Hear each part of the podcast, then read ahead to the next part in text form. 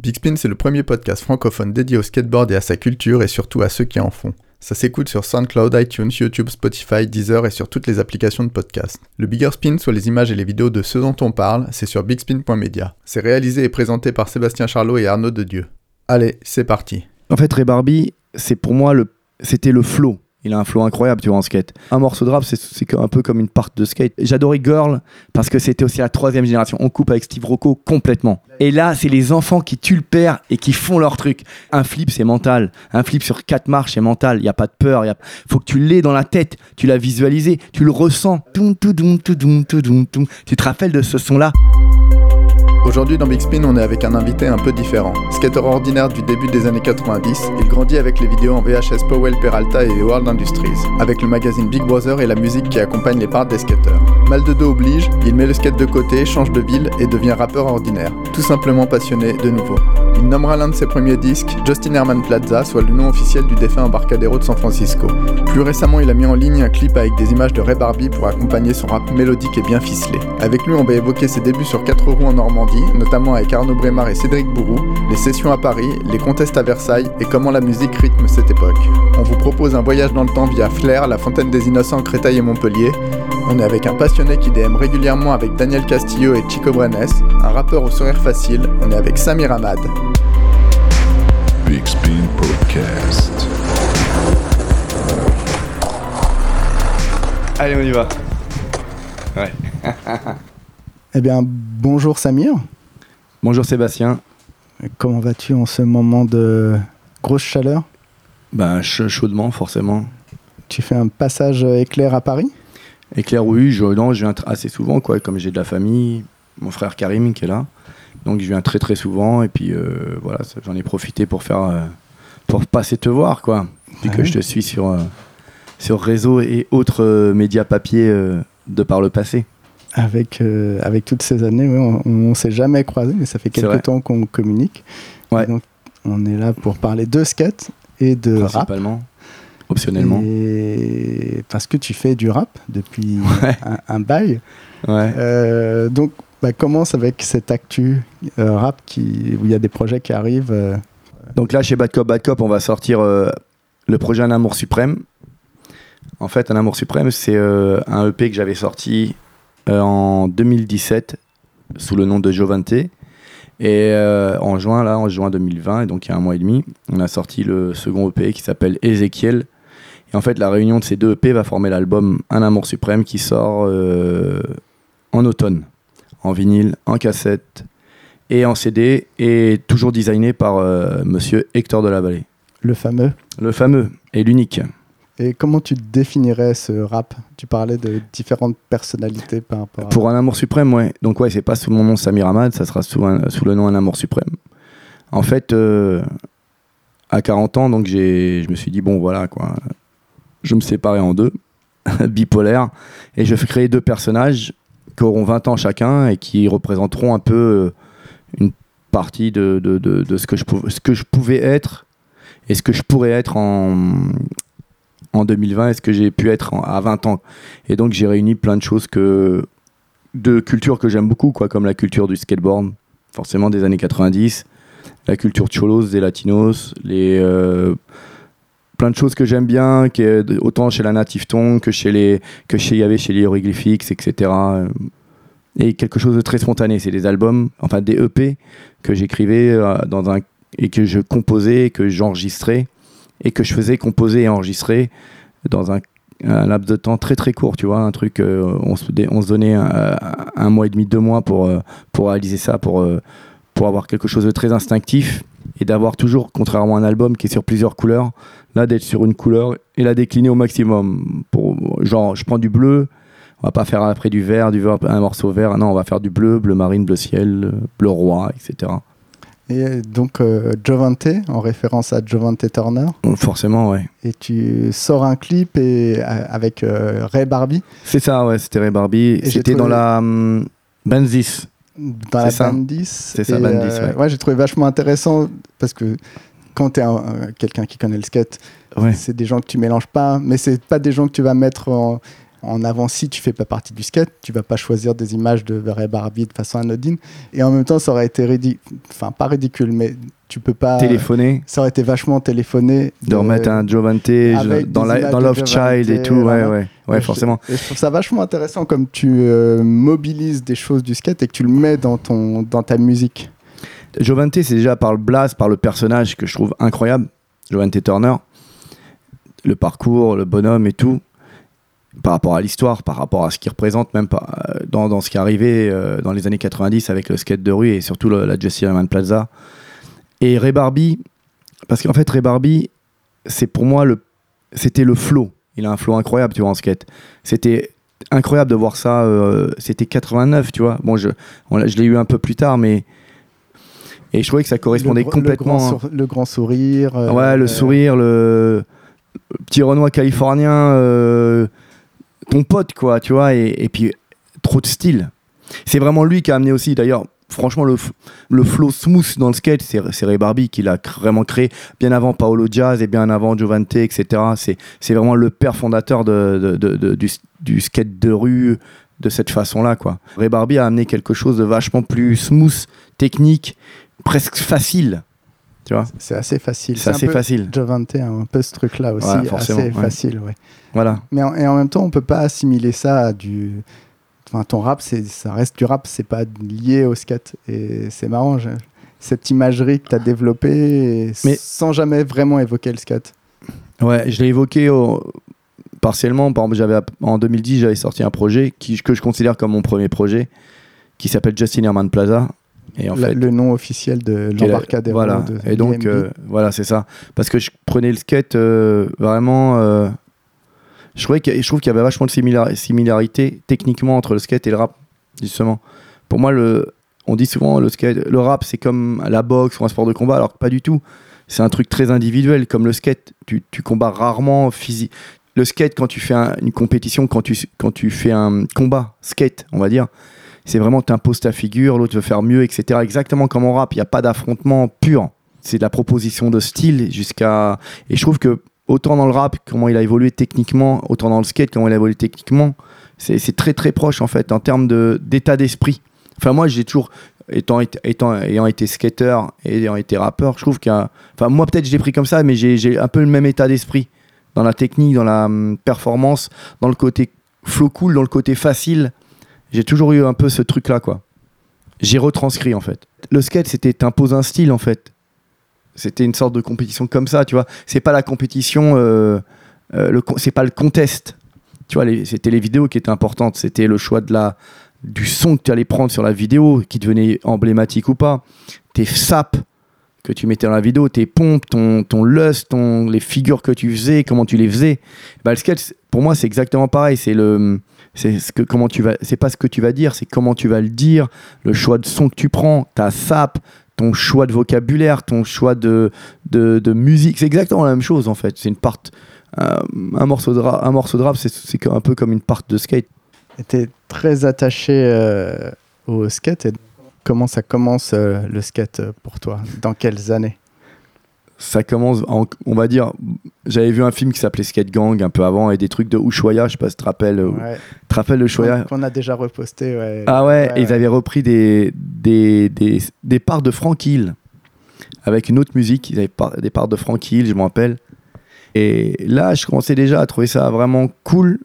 Et un jour, euh, je passe dans une rue où il y avait ce que j'appelle les. C'était à l'époque, 90, donc tu avais encore les skateurs, les skateurs euh, Bones Brigade, tu vois.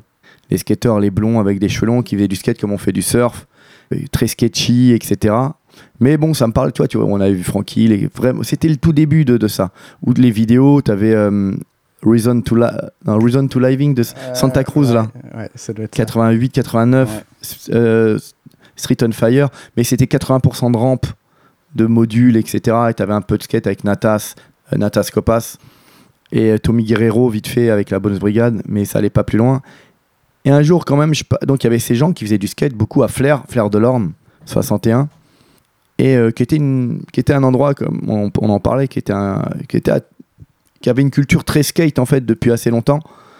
Et euh, je skateboard, donc c'était une épique Ray Rodriguez. Tu, c'est- tu la vois celle-là le, avec l'aigle. Avec l'iroquoise, non. Avec l'aigle. Ah. Elle est dégueulasse.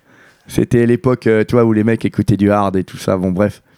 La Ray Rodriguez, pas Gabriel Rodriguez, hein, Ray Rodriguez, qui était un, un rampeur, hein, je pense, Ouais. imagine. Vieux, bon, je connaissais pas. Je la vois et je la prends. La planche. Je la repeins chez moi. Et je, la tu, la, vois où je la vois dans. En fait, je la vois, il y avait un. Putain, c'est dur. hein. Il y avait un. il y avait un- en fait, il y avait un. Dans une rue, il y avait un coiffeur et son fils faisait du skate. Coiffeur, euh, tu vois, la Jack de Sange, hein, pas le coiffeur à 10 balles. euh. Et le mec avait. Je rentre, euh, je sais plus comment je fais. Bon, je rentre dans le. Dans le bas de porte et je vois la planche. Ray Rodriguez et d'autres planches, il y avait d'autres planches. Il était plusieurs là. Et j'ai pris la planche, Tu l'as emprunté. je l'ai emprunté, je voulais voir ce que ça faisait. Avec des. Attention, je me rappelle encore, il y avait un truck Venture et il y avait un truck Rollet. Rollet qui était une marque, une sous-marque de skate, tu vois. Il y avait une marque euh, Rollet et donc euh, je la prends, je la repeins en noir avec des fausses lignes rouges. Et je commence à skater. euh, en face de chez moi, en fait, il y avait une école euh, primaire qui était très agréable à skater, des stairs, euh, plein de choses, etc. Et je commence tout doucement à skater. Et un jour, bon, je me fais. euh, Il y a un mec qui passe en vélo et je vois arriver euh, chez moi une quinzaine de, de blonds skateurs qui m'accusent d'avoir pris la planche. Et je dis non. Je monte la planche, elle était repeinte. Les mecs au shape, ils l'ont tout de suite reconnu. Euh, donc, devant mon père et tout, faut que j'avoue mon forfait. Et mon père était quelqu'un d'assez assez sévère, d'origine, enfin irakien, donc euh, une autre culture quoi, que, que le skate. Et, euh, et ben là, il réagit vachement cool, tu vois. Il voulait pas perdre la, il voulait pas que je perde la face devant devant les blonds. Donc il a dit non, euh, on va la, on va la payer. Je la paye. Moi, je l'achète. Et euh, c'était du 300-400 balles, tu vois. Donc ma mère tombe un peu dans les pommes, tu vois. Ça fait en- Ouais. 50 euros peut-être? 50 euros. Ouais. 50 euros. Ma mère euh, choquée. Et mon père, donc, pour pas, pour pas que je perde la face, pour que, pour que je puisse dans Flair être toujours, euh, tu vois, pas le, pas le choureur de board. J'ai ce surnom pendant un an. Le choureur de board. Il me manquait un truc. Le mec avait récupéré un truc. Ma mère va à Caen avec moi un jour. On va à Caen pour acheter des trucs, je sais plus quoi. Et on passe devant un magasin qui s'appelait la Clinique de la Planche. Elle m'achète un truc et elle voit que c'est 170 francs. Elle est obligée de me l'acheter, on avait déjà payé. trois- Tu vois, tu vois c'est comme une voiture, tu la répares. Elle comprenait rien à tout ça, mais elle me l'achète. Et là, elle me dit, je me rappellerai tout le temps en revenant, elle me fait, il y a intérêt que t'en fasses, quoi. Il y a intérêt que tu fasses du skateboard, quoi. Je faisais du karaté avant, ce qui plaisait vachement à mes parents, parce que c'est très droit, il y a des horaires, il y a un sensei, c'est codifié, t'as des ceintures, t'as des stades. Et le fait qu'il m'achète la planche, donc on arrête le karaté, et il n'y a pas de règles. Le skate, il n'y a pas de règles. T'y vas, quoi. Et donc, c'est là que je commence. Donc, au début, j'évite tous les spots parce qu'il y a les blonds et voilà. Où il y a tous tes potes Il n'y a pas mes potes, je les connais pas, ces gens-là. Et parce que je suis le choureur de board, tu vois. Et on m'appelle le choureur de board, etc. Donc, je, je skate avec quelques, quelques mecs que je commence à connaître, qui, comme on a- qui beaucoup plus jeunes, donc euh, mon- de mon âge, parce que les autres avaient euh, déjà un certain âge, tu vois. C'était les Les- peu les, les anciens. les Steve Caballero de l'époque, tu vois. Et nous, on arrive, euh, donc 14, 15 ans, avec. euh, et là, je rencontre des mecs, tu vois, super cool. Euh, Stéphane Molavé, qui a ensuite travaillé avec DJ Mehdi, justement, euh, en studio. Anthony Vallée, Arnaud Brémard, Alexis Brémard, Cédric Bicou. Cédric Bourou, Bicou sur Je Insta. rencontre tous ces gars-là et ça me parle carrément. Et on était, on savait pas faire un holly, je te parle, hein, à cette, à cette époque-là. Et je me rappellerai toujours Stéphane Lavolée, donc celui qui a travaillé ensuite avec beaucoup avec euh, ISAP Productions, Passy avait, il est parti dans la musique aussi beaucoup, rentre un holly et nous explique ce que c'est qu'un holly. Et, mais faut, faut- en fait, il faut se remettre dans, dans l'époque, en 1900, faut se remettre en 90, tu vois. Un holly, c'était pas rien, quoi. Un holly, c'était pas rien. C'était pas rien. Je te parle d'un tail et de planche où il n'y a pas de nose. Je te parle de ça. Je te parle de rails que tu, que tu mettais en plus sous ta borne. Je te parle de pads que tu mettais en plus sous les trucks. Tu vois, tu vois cette époque où c'est dur. Tu vois, c'était. Fallait taper le tail contre le, sol et pour la faire des. Et des, et des chaussures que j'avais. Moi, j'avais des chaussures Noël. Tu vois, j'avais pas encore de pompe, j'avais des Noëls de merde. On avait avec la, la fameuse euh, chambre à air que tu mettais en plus. Et on tape le holly, et je tape le holly, et j'ai un déclic. Ça me fait souvent ça, même en musique. Je tape un holly et j'ai un déclic. On commence, et là, ce qui a tout changé, c'est qu'on commence à avoir des vidéos. Ouais, parce qu'à cette époque-là, il y a, il y, a, il y a un peu de magazines. Il y a un peu de magazines. Et- Noé à l'époque, qui n'était pas encore Noé, c'était Noé, BMX euh, Skate. Big- ah, c'est Bicross and Skate Magazine. Bicross, and- exactement, avec un mec euh, qui s'appelait donc, qui était de Flair, Olivier Carwell, qui a travaillé ensuite pour ça, qui, était, qui faisait partie des blonds. C'est un moment où il y a des décomposés de Holly dans les magazines et il y a 3-4 photos, donc c'est assez Et puis on difficile. C'est ça, euh, et on est très peu, en fait, très peu de gens. Le Holly, c'était vraiment la, c'est la base, tu vois. C'est, euh, je te parle vraiment 90. Et là, le street n'est pas du tout développé. Et nous, on n'a pas, on n'a pas. Les blonds avaient une rampe.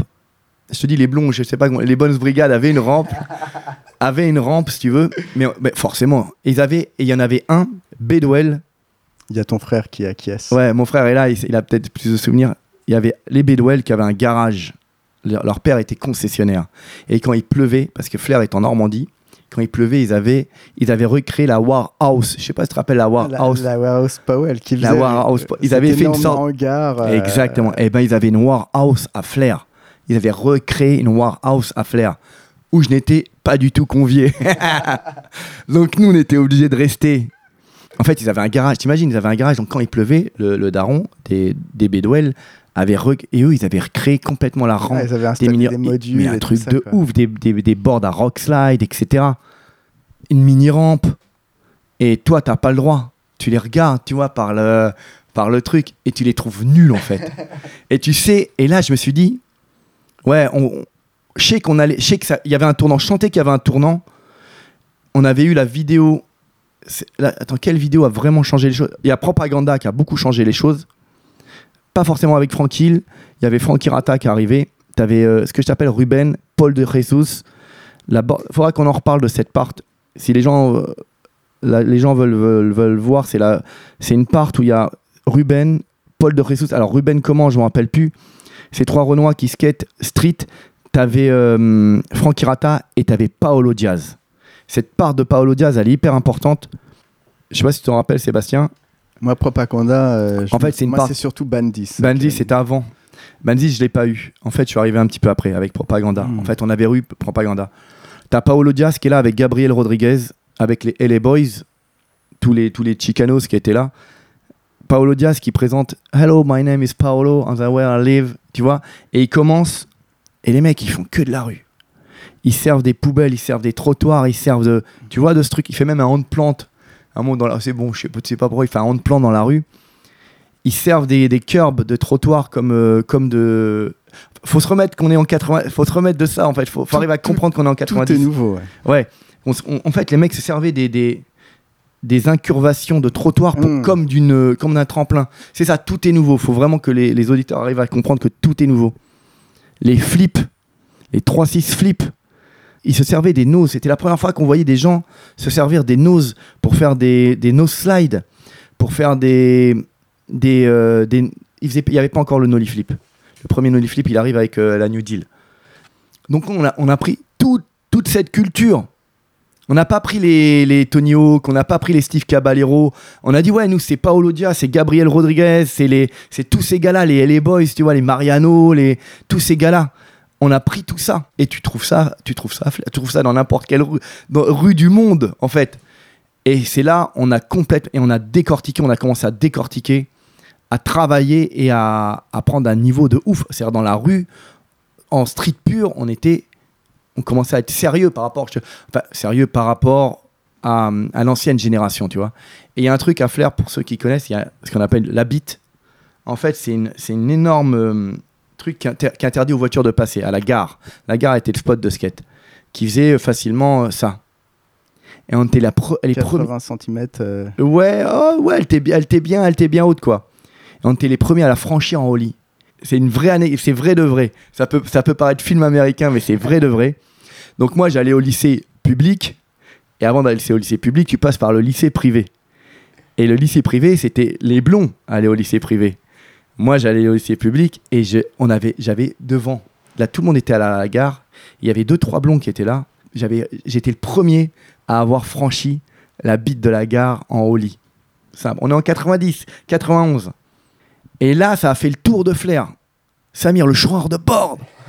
Tu te rappelles le, vulgaire choureur de. Le mec est là, il a, franchi. Et là, je te jure, je passe devant Sévigné. Non, pas Sévigné. Euh, comment il s'appelait le lycée privé? Le petit Sem. Et Notre-Dame. Ils étaient juste à côté. Et là, je me rappelle, il y avait un, des Bedwell et un des. Je sais plus comment il s'appelait. Le, des, enfants très importants. Enfin. Les parents étaient importants dans cette ville. L'autre était publiciste. Pu- Guérin. Olivier Guérin, s'il s'il m'entend. J'étais passé et les mecs m'ont fait un hochement de tête. Ils sont venus, ils m'ont fait un hochement. Mais vraiment le film américain. Ils m'ont fait un hochement de tête, tu vois. T'es adoubé. Et j'ai pas répondu genre, mais vous êtes des vieux, tu vois. Vous êtes vieux. Tu sais, genre, ils m'ont adoubé, j'ai fait ça. J'ai fait genre, ah, je suis meilleur, on va vous déchirer. Et on a passé 91, je te promets, on les a déchirés. Il y en a très peu, il y en a beaucoup qui ont arrêté quand ils ont vu qu'on prenait. Il n'y avait pas que moi, je te parle des, de toute la De clique, toute cette petite de clique, toute cette petite clique, voilà. génération. euh, toute la nouvelle génération. Et là, on passe, on arrive en 91, on- donc on, on progresse. sais, ouais, que ça, ça a mis Il y en a qui ont arrêté. euh, Les anciens qui ont beaucoup arrêté. Déjà, la rampe commençait à être ringarde. On appelait ça les catch boys, tu vois. Tu faisais plus de catch. ah, ça, c'était à un moment, il a fallu arrêter. Il a fallu arrêter les mecs, et, alors que les mecs étaient là. Et il y avait ce que j'appelais les. On appelait ça les. Ah ouais, au petit bonheur. On appelait ça au petit bonheur. C'est les mecs qui. Ils se croyaient extraordinaires parce que, genre, ils appuyaient la planche, elle- tu vois, ils faisaient n'importe quoi. et, ça et retombaient marchait, dessus, euh, tu vois. Et, ah, sketchy, tu vois. Et moi, je- non, nous, on était vraiment, tu tapes ton, tu le tapes, tu, tu sais ce que tu fais avant, tu vois. C'était des lines, tu faisais des lines, tu faisais pas une figure et elle retombait sur le banc et tu, tu vois, tu, non, tu faisais, fallait faire des lines, fallait continuer. En fait, 90, 92, c'est vraiment, il y a eu un, un gap de fou hein, en termes de- d'évolution technique. Et le skate a vraiment euh, changé. C'est vraiment comme euh, en rap 90-95, tu vois, 90 NTM, euh, ou euh, j'en sais rien, Public Enemy, 95, on est déjà sur du, sur euh, du Snoop et tu vois, tu vois la différence. Bah là, c'est la même chose en un an, deux ans dans le skate. Ça, tout a changé. Toute la nouvelle génération est arrivée et dans toutes les villes. Donc les magazines aussi. Et les magazines, je sais pas si tu te rappelles, ils ont énormément de mal à comprendre cette évolution. Moi, je trouve qu'ils ont énormément de mal, surtout la période, ce qu'on a appelé la période Big Pants, Small Wheels. Ouais. Il la comprenait plus. Il la comprenait Euh, plus. Je te trouve un peu dur. Moi, je trouve qu'il la que- comprenait plus. Anyway, il la comprenait plus En, du en tout. tout cas, je- moi, je me suis rendu compte qu'en étant à Paris, j'ai décroché des magazines parce que ça me parlait. Ils allaient plus. pas assez vite. L'information des magazines ne m'intéressait pas finalement parce qu'elle est. je Et C'était les anciens qui tenaient ça et puis ils avaient pas le truc. Ils essayaient. euh, Peut-être. Ils essayaient ils- opposite ou switch, ils savaient même plus les termes. ils- je me rappelle, c'était des débats. Et, moi, en province, tu vois, déjà, on, on Mm. captait ça. J'imagine qu'à Paris, à l'époque, c'était, ils étaient ringards, les gars, tu vois. Puis tu avais déjà Big Brother qui arrivait, tu vois. Big Bro, c'était, c'était un sacré magazine aussi. ça a Bon, été un sacré magazine. Ça reste. euh, ça- et, assez nous, et légendaire. nous, à Flair, bah, c'était Arnaud, Arnaud Brémard qui, qui me le ramenait de. Arnaud a fait beaucoup pour ma culture, Arnaud et Alexis quand même, parce que c'était des mecs qui venaient de Rouen, qui avaient, nous, on n'avait pas de, on n'avait pas de Fnac. Tu vois, Flair, il n'avait pas de Fnac, il y avait très peu de disquaires, etc. Et donc, eux nous ramenaient ce qu'ils écoutaient sur les vidéos. Et on leur commandait. Je me rappelle Pennywise, moi je l'ai connu. Tu te rappelles de Pennywise Ouais, j'ai acheté Pennywise. Pennywise, il l'a acheté. Eh ben, il était dur à trouver. Ouais. C'était, c'était, c'était. euh, en fait, Pennywise, c'était. euh, Un Pennywise. groupe, groupe de hardcore. euh, Exactement. Dans la Pennywise. Et tu euh, Exactement. Et Del the Funky Homo sapiens. ouais. Pareil, Pareil, ça, c'était pas évident trop trouver dur à France, trouver. Moi, c'est grâce à Arnaud. En fait, euh, et en fait, et grâce. J'aimerais vraiment le retrouver parce qu'ils sont partis. Grâce à deux gars qui habitaient dans une toute un village à côté qui s'appelait Tingebré, qui était de notre génération. Et les mecs, il faudrait que je retrouve leur nom. Je- je- je te- je- si je me rappelle, on, on le redira. Parce que je sais qu'après, ils sont partis sur Paris. Ils ont, ils, ont, ils, ont une- ils ont eu un bon parcours dans le skate. Et les mecs avaient. euh, c'est eux qui nous donnaient, qui amenaient les vidéos. Et eux, en, c'est en quelle année? 92, là, questionable de plan B? Moi, Ça doit être 91 ou 92, 92. ouais. C'est là que tout change vraiment. Pour moi, ça a été vraiment la pierre blanche. C'est-à-dire, ok, là, le, le skate, c'est le skate. C'est le. D'ailleurs, il n'y avait plus que de la rue. Il y avait plus que de la rue. Il y avait plus que de la rue. Oui, Danny Way, un petit peu en rang. Ouais, euh, Danny Way, et tu l'as zappé vite fait, tu vois, parce que as, tu, tu, je m'en- et Danny Way et son collègue le Canadien Colin Ouais, tu vois, que tu zappais vite Mais fait. qui, qui faisait beaucoup de street à l'époque. et Heureusement, ouais. Qu'on remarque pour leur part de street dans ces vidéos. Tu remarques que pour la part de Street, pour le choix des sons, pour on en revient au même pour la sap. Tu te rappelles les premiers, les premiers mecs qui se teignaient en blond? les teintures. Les teintures. C'est-à-dire que maintenant tout le monde le fait, mais c'était un truc, les gazelles. Et puis McLeod, je me rappelle, j'allais les gens ils me disaient Putain, t'as acheté tes pompes chez Leclerc. Alors tu- pour toi, t'étais trop frais, tu vois. Et ils connaissaient pas en province, faut, faut se remettre ça aussi. Et le skate, Mais même, à, Paris, je pense. À, Paris, tu te faisais taquiner facilement parce que tu avais des gazelles. hein. Ouais, les gens, C'était quand même. euh, c'était particulier. Et, mais on savait. Et en fait, tu te sentais fort en même temps parce que tu sais que, tu sais que les autres, ils faisaient juste du foot. Et, tu vois, il y avait un peu ce truc-là Il y même. avait ce truc Il d'initié. y avait ce ouais. truc-là, tu disais, putain, les mecs, ils écoutent, ouais, les mecs, ils écoutent, euh, ils écoutent Nirvana et ils se trouvent au top avec, en, en regardant des matchs de foot avec des, avec des pumps, quoi. Ils en sont encore là, quoi. Et toi, tu disais, moi, j'ai les gazelles, mon gars, j'écoute du Pénois, j'écoute du Dell. Et à cette époque-là, tu croises un peu tout le euh, milieu du skate français. Là, tu Ouais, parlais de. Ouais, Bah, j'ai participé ensuite. Alors, donc, on se constitue. Un ancien, un des blonds, garde la main mise, reste quand même, et décide d'être cool avec nous, les petits jeunes, et de créer un, un club pour pouvoir évoluer en compétition, etc. Il appelle le SKF. SKF qui était un roulement très connu chez les skateurs hein, de l'époque. Je sais pas si ça existe toujours. Ouais, ça doit être une marque française euh, qui, qui existe toujours. ouais, voilà. Skate Club Flérien. SKF, c'est bien trouvé. SKF, ouais. On s'appelait les SKF. T'avais, euh, on était euh, beaucoup avec les petits poissoteurs de Toulouse, qui étaient connus aussi, qui nous avaient, qui avaient beaucoup conseillé euh, Arnaud Bedwell. Arnaud Bedwell pour la construction du club. En fait, lui, il, a- il avait fait les papiers, etc. Donc après, on a eu un, un skate, un skate park à Flair, etc. aussi.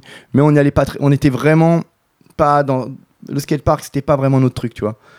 Et on avait accès à la warehouse flairienne maintenant, etc. Donc euh, on pouvait s'entraîner vraiment longtemps et accéder à, certaines compétitions comme euh, j'en ai fait deux à Versailles, sur deux ans. Ça devait être 93-94.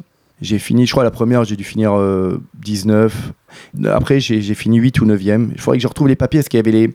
J'ai les mentions. Il y avait La France était constituée une fédération française de skate et envoyait à tous les, tous les clubs ce magazine. Je sais pas si tu l'as encore. Ah, le magazine, le fameux magazine de, merde. la Fédé. Mais moi, j'ai jamais Fait- été Ah, dans ce truc-là. Ouais. Eh ben, on l'a eu grâce à, à Arnaud Bedwell et j'avais les résultats. Donc, j'ai les résultats bien inscrits, etc.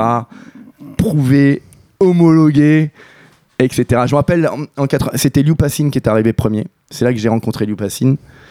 Euh, c'est là que j'ai rencontré euh, ben, Alex, Alex Wise, avec qui j'ai sympathisé, etc. On a, on a beaucoup skaté ensemble, mais je ne savais pas du tout. J'ai appris il y a une semaine par Rossé que c'était un mec ensuite qui a évolué et je ne savais pas du tout. Le rappeur Rossé, oui, euh, qui a Ouais, travaillé rapport- avec Alex voilà, exactement. Et je savais pas du tout que c'était un mec qui avait ensuite évolué à fond dans le dans la musique, ouais. dans la musique et le design. Tu vois, je l'ai appris la semaine dernière.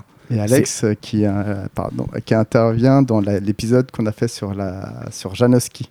Il parle, D'accord. euh, il, il donne son avis sur les... Parce qu'il a designé des chaussures de skate. euh, Tu vois, je, je savais pas du tout. Euh, ouais, bon ben Vassili, etc. Et puis j'étais, j'allais souvent donc à Paris aussi parce qu'on avait des, de la- de la- des très bons amis comme de la famille, si tu veux, à Créteil.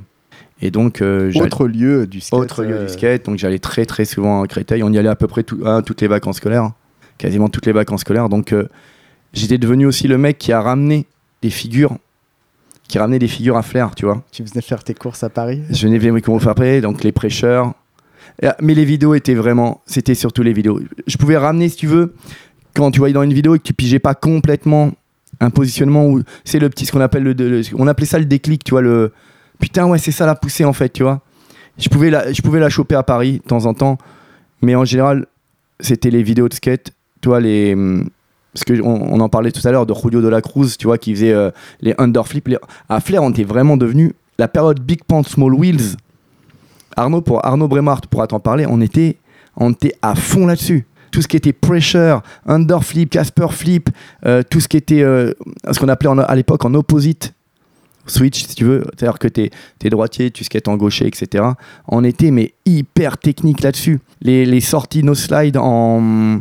Alors c'était. En, en pressure flip. En euh, pressure, ouais, on a ouais. appelé ça pressure flip, c'était Ouais. Willy Santos. On les, on, on- tout ça, on les, on, on les dominait, toi, les, les, on en faisait énormément, énormément. euh, on était vraiment, vraiment. Alors que c'était vraiment, le skate était devenu super élitiste techniquement.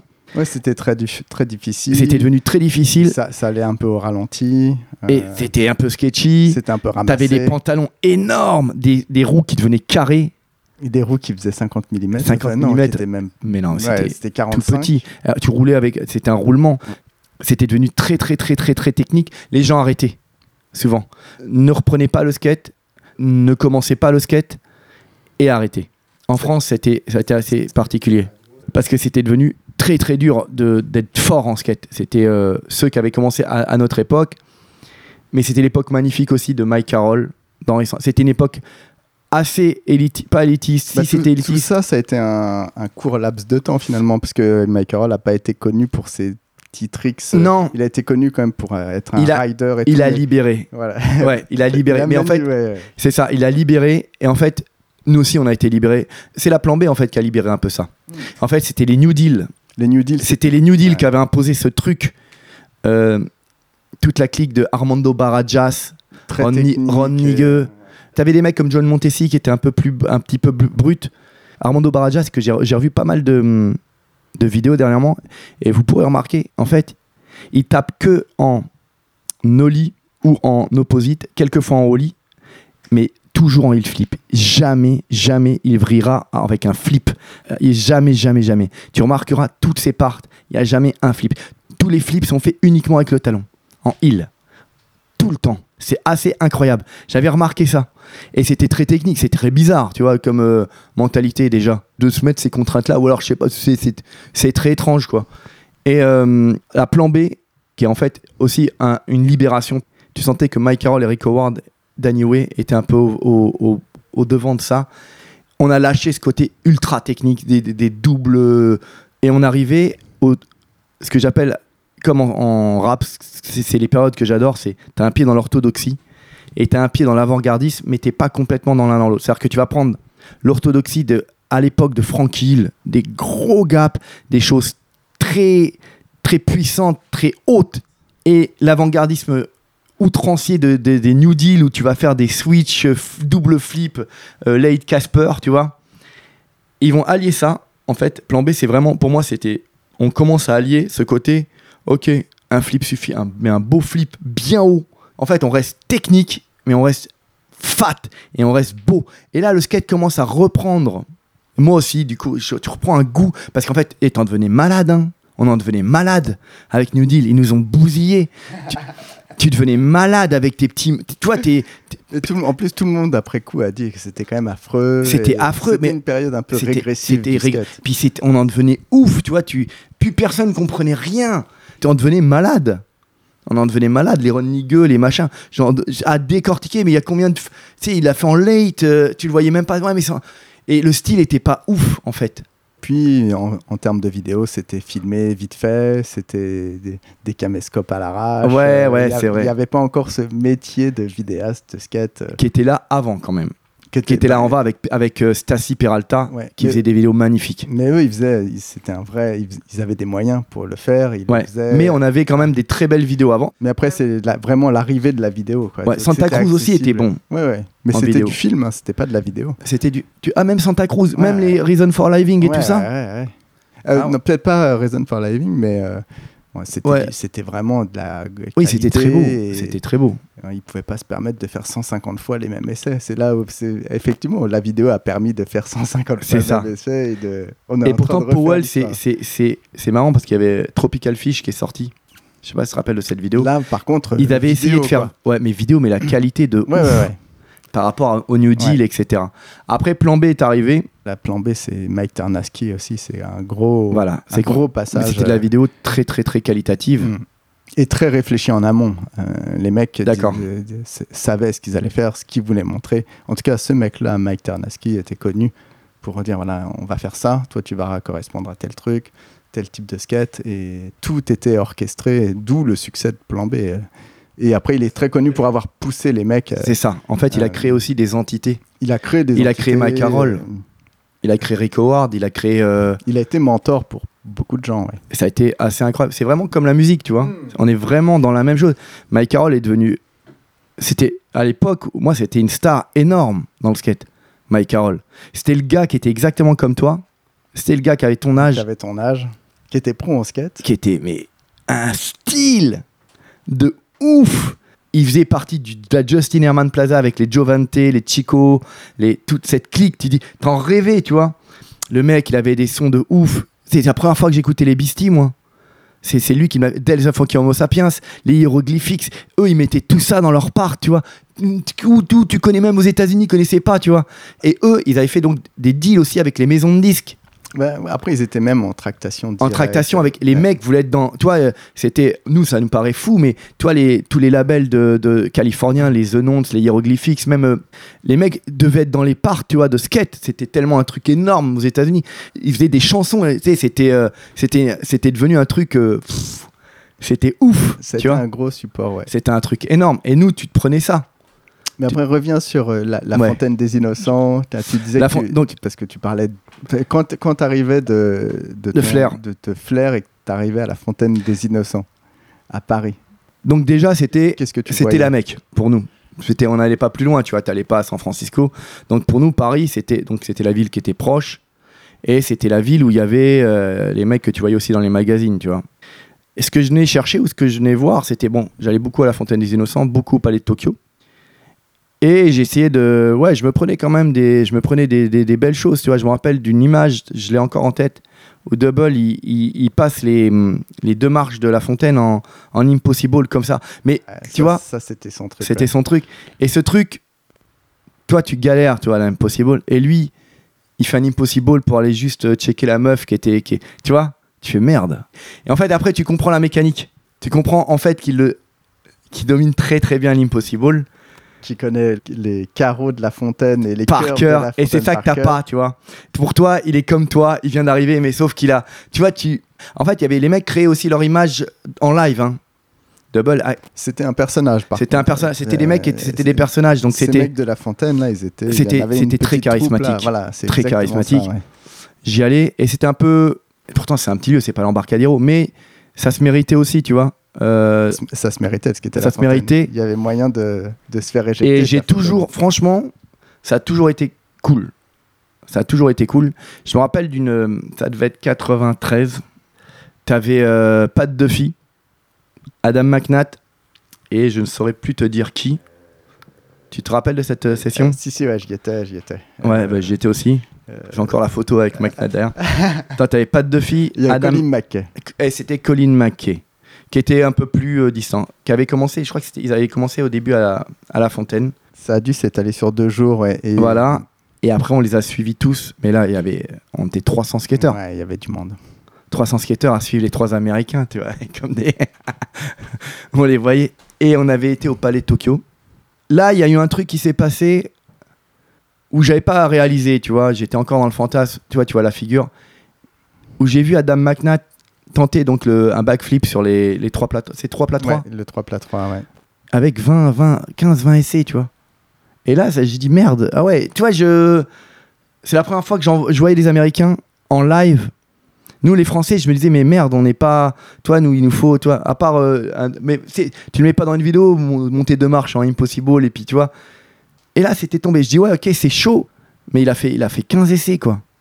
Pour moi, il faisait pas 15 essais, les Américains. Toi, tu t'es rendu compte de C'est ça là Parce que que, là- ça, c'est un enjeu vachement important. Ça, Les- ça a vachement joué. C'est vachement intéressant parce que les... c'est ce que les Anglais ont dit, euh, les Geoff Rollet et tout, quand ils sont allés aux Tom Penny, là, etc. ouais, ils se disent, mais en fait, les mecs, ils rentrent jamais de tricks. Mais c'est ça. Et eux, ils avaient skaté pendant 10 ans en faisant des tricks à tous Mais les t'as coups. vu Tom Penny? Moi, Ouais. j'avais vu après en Angleterre. Mais c'est intéressant, moi, c'est un truc, ça Et Tom Penny, il était trop fort, je pense, parce qu'en fait, il skatait pas comme les Américains, il skatait comme les Américains dans les vidéos. C'est-à-dire que tu loupais jamais ta figure. C'est exactement Tu ça. faisais un ouais. truc en pre- Et le mec, les Anglais, ils sont devenus, mais. Tu te rappelles d'un Anglais qui était aussi dans Sky Pager?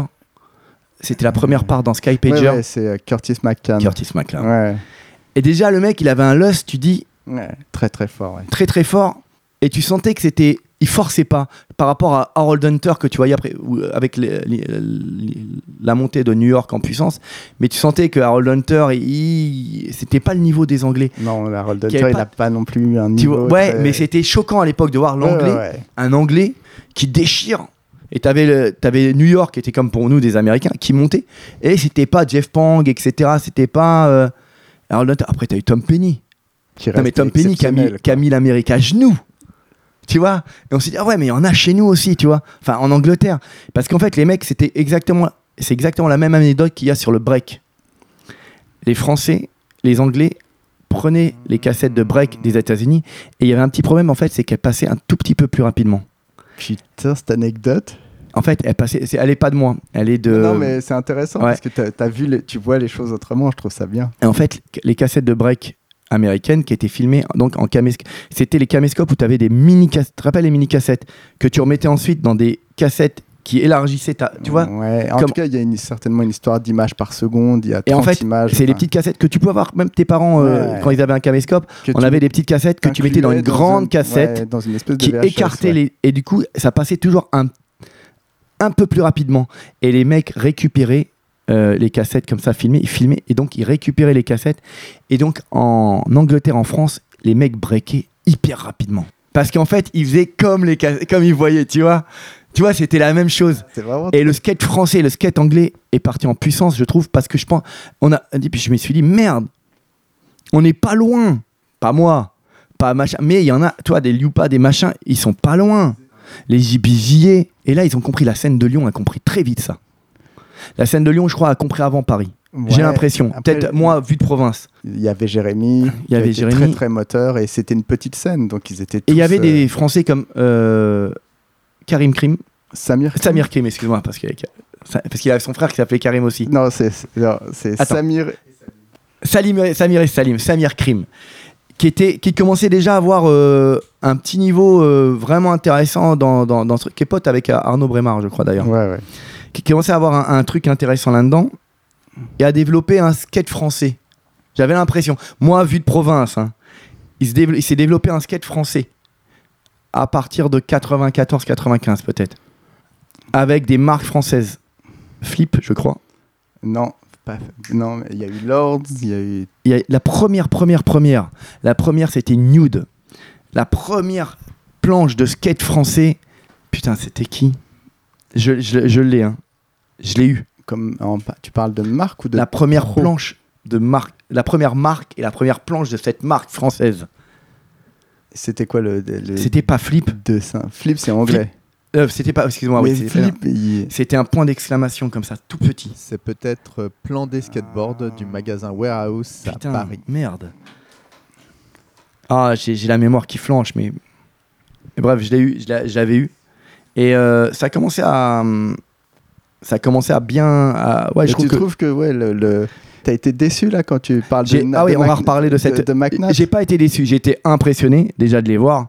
Je me rappelais toujours de ce qu'ils avaient fait dans les.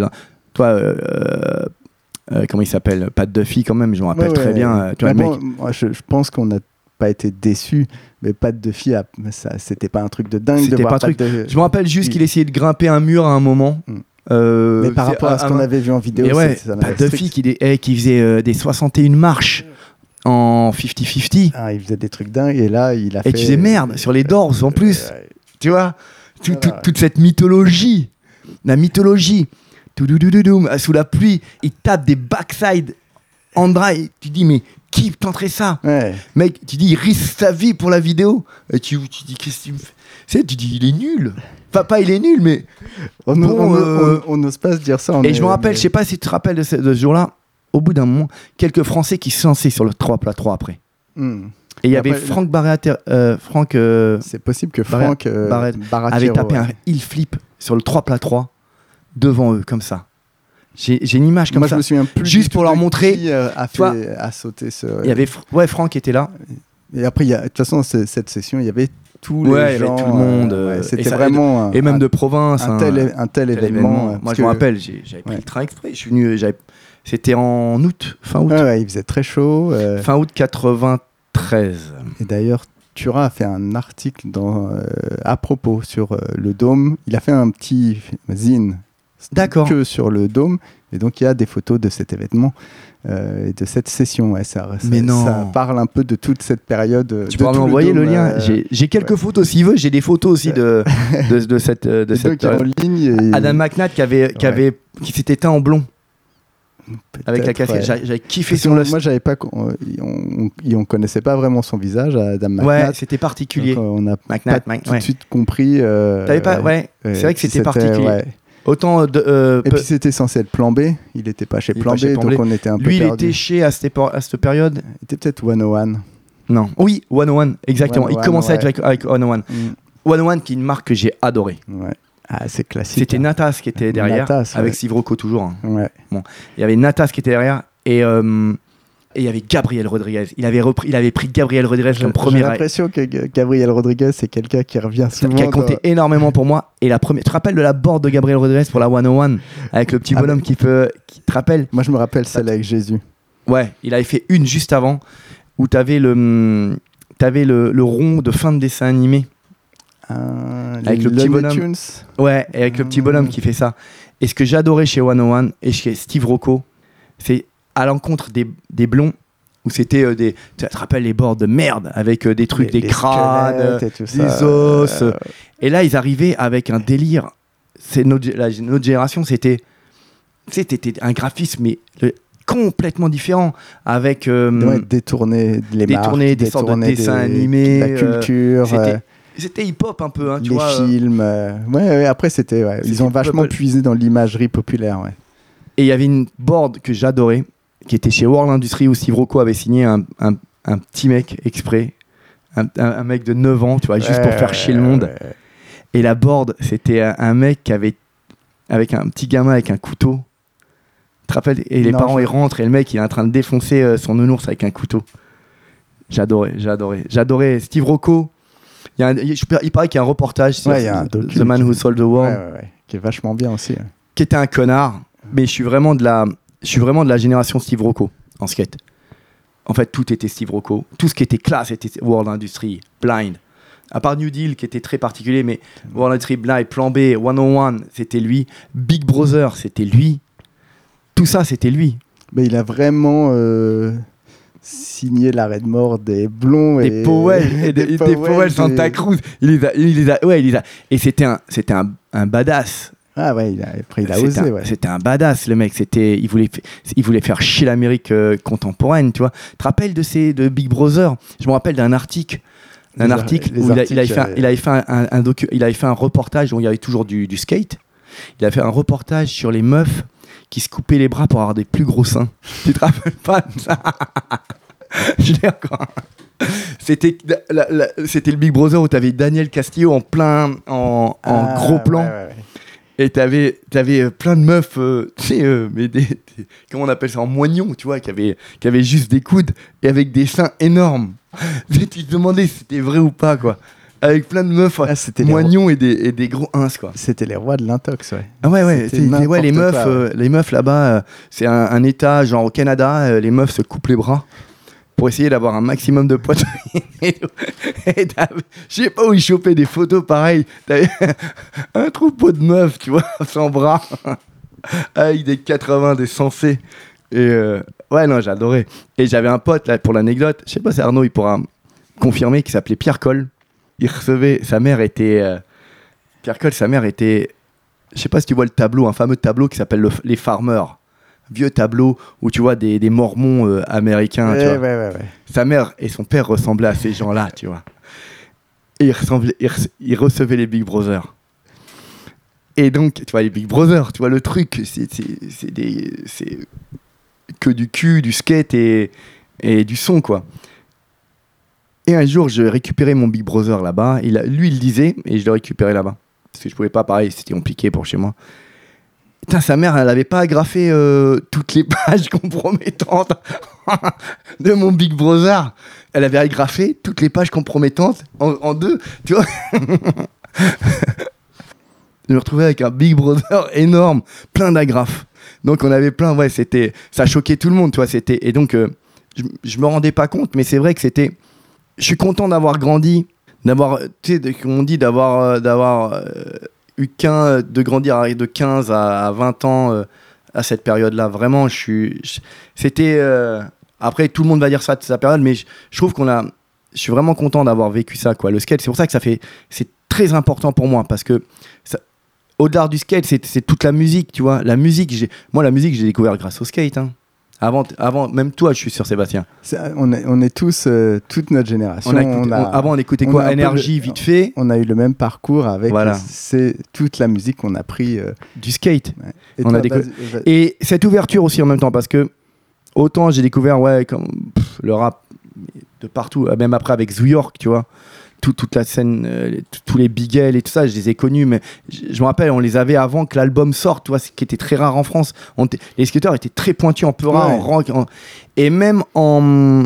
bah, dans les musiques qui étaient dans les vidéos étaient ouais, des et même choses les musiques, pas- si tu veux, tu vois, les Doors, etc., les Miles Davis, tu vois, tu te rappelles de. hum, Il y avait une. Il y avait.